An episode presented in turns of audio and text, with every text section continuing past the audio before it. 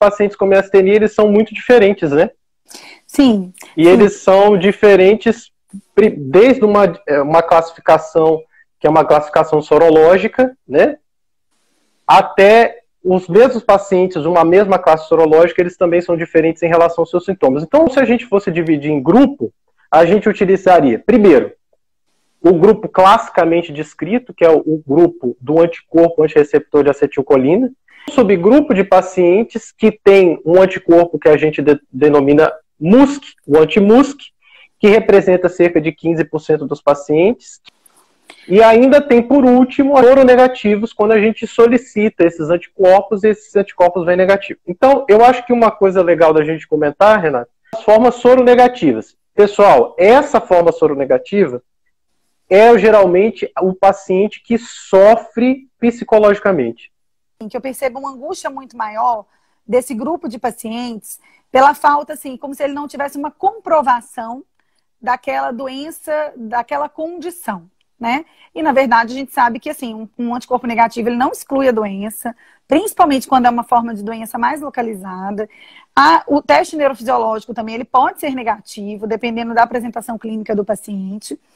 E realmente, assim, é preciso que a gente tenha um acompanhamento por um profissional que tenha segurança para conduzir esses casos, que consiga ter uma perícia grande em relação ao quadro clínico e a evolução com, a, com o tratamento desses pacientes. Mas realmente, assim, eu percebo uma angústia muito maior desse grupo de pacientes que não tem os resultados de exames positivos, né? É como se eles falassem, mas será que é. eu tenho mesmo miastenia, né? Será que é essa a minha condição? Será que é esse o meu diagnóstico? É. Eu só, só gostaria de chamar a atenção, pessoal, que quando a gente está realizando a investigação dos pacientes, a gente tenta cercar com uma investigação complementar bem completa, né? Sim. Uma série de exames a gente solicita na, durante a fase diagnóstica. E se a gente for colocar, a meu ver, é obrigatório na investigação, que são os anticorpos. Sim. Eles nos ajudam muito nas decisões de tratamento, pessoal, principalmente a longo prazo, os trabalhos vão saindo, diferenciando, né, né, né Renato? Sim. Diferenciando a evolução dos pacientes e a resposta terapêutica desses pacientes. Essa forma que é soro negativa, a gente chama assim de soro negativo, porque a gente faz a dosagem dos anticorpos e os anticorpos vêm normais, tá certo? E aí, há cerca de 15 anos para cá, os grupos dos Estados Unidos e, e, e da Europa pegaram esses pacientes e foram refinar a avaliação dos anticorpos desses pacientes. Então, dentro desse universo, a gente acabou descobrindo um outro anticorpo.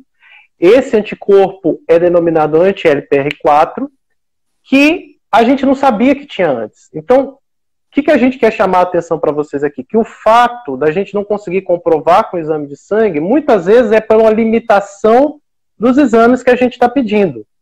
Então, Sim. o quadro clínico, a resposta à terapia e principalmente o exame de eletroneurografia de fibra única nessas condições ajuda muito, né? A gente documentar a disfunção da junção neuromuscular ele nos dá uma base, um conjunto de dados para o diagnóstico. Então, quanto mais alterado, às vezes, é o exame de eletroneurografia, maior é a fraqueza objetiva desse paciente.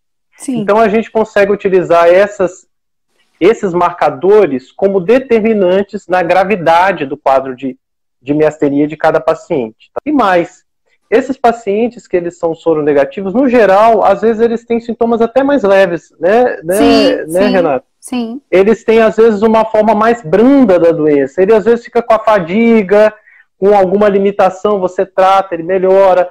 Mas, do ponto de vista de exacerbações, eles costumam exacerbar muito menos.